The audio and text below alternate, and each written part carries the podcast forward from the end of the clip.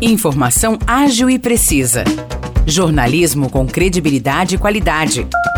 92 News. 92 News. O podcast do Jornal da 92. Olá, eu sou Maurice Projan e a partir de agora você fica bem informado sobre as principais notícias do dia em nossa cidade e região. No episódio 617 do podcast 92 News, você confere. Uma mulher foi presa na noite de terça-feira por furto de veículo em São João da Boa Vista. O crime aconteceu na rua Santo Antônio. A vítima escutou um barulho pela janela de sua casa e se deparou com a suspeita furtando o carro. Segundo a polícia, o filho da vítima saiu logo em seguida com uma motocicleta e avistou a suspeita. Ela fugiu pela mata e, com a ajuda dos agentes, foi capturada próximo ao clube da Sabesp. Como as características batiam com as descritas pela vítima, a mulher foi encaminhada para a UPA, onde realizou o exame de corpo de delito. Em seguida, foi levada ao plantão policial, onde foi ratificada a prisão em flagrante por furto. De acordo com a polícia militar, ela tinha passagens por ter furtado um supermercado e também um outro veículo na rua Santa Maria, em São João da Boa Vista, no mês passado. São João da Boa Vista registrou um aumento na criação de empresas e, consequentemente, na geração de empregos nos dois últimos anos, comparado aos anos anteriores. De acordo com o diretor de Desenvolvimento Econômico da Prefeitura de São João da Boa Vista, Osíris Colosso, entre 2018 e 2020, o saldo médio de empregos gerados foi de 222. Esse número é estabelecido de acordo com o total de contratações que ocorreram no período, subtraindo as demissões. Nos dois anos seguintes, entre o começo de 2021 e outubro de 2022, segundo Osíris Colosso, o saldo médio de empregos gerados foi de 1.296. Os números de novembro e dezembro do ano passado ainda estão sendo contabilizados. Osíris Colosso destaca quais ações levaram a essa melhora nos índices de empregabilidade em São João da Boa Vista.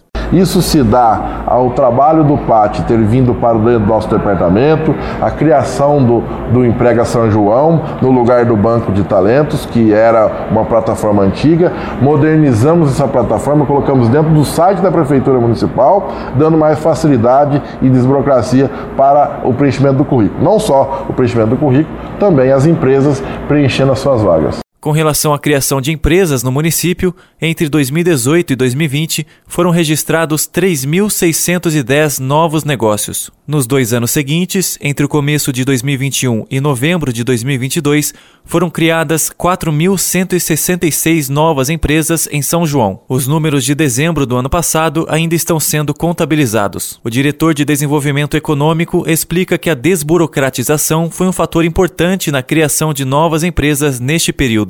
Você tem um saldo aí de, de uma média de mais de 100% aí nessa desburocratização. Era um pedido da nossa prefeita quando ela chegou, que a gente pudesse ser um, um, um, um trabalho mais desburocratizado, mais humano, e a gente, ao, ao, ao, longo desses dois anos, junto com toda a nossa equipe do desenvolvimento econômico, nós criamos os setores exatamente para isso, para desburocratizar os serviços e levar para a população um serviço mais adequado e eficiente. O Novotec, programa desenvolvido pela Secretaria de Desenvolvimento Econômico do Governo do Estado de São Paulo, abriu 1.400 vagas de estágio para 2023. Para concorrer, é necessário ter entre 16 e 21 anos, ser estudante do ensino médio ou da educação de jovens e adultos nas escolas da rede estadual e participar ou ter participado dos cursos do programa Novotec. As inscrições, que não possuem prazo definido, devem ser feitas em um link que pode ser acessado na página da Prefeitura de São João da Boa Vista no Facebook. Vargem Grande do Sul deu início à vacinação contra meningite C para pessoas de 5 a 19 anos que não tenham tomado nenhuma dose. A aplicação acontece na sala de vacina Márcia Coracini, ao lado do posto de pronto atendimento Alfeu Rodrigues do Patrocínio e também na sala de vacina do posto de saúde Dr. Eduard Gabrioli, das 8 horas da manhã até as 3 horas da tarde. A Prefeitura de Vargem informou que a vacinação também continua para os profissionais da saúde que ainda não tomaram a dose da vacina vacina. Os destaques de hoje ficam por aqui. Valeu e até o próximo episódio do nosso podcast.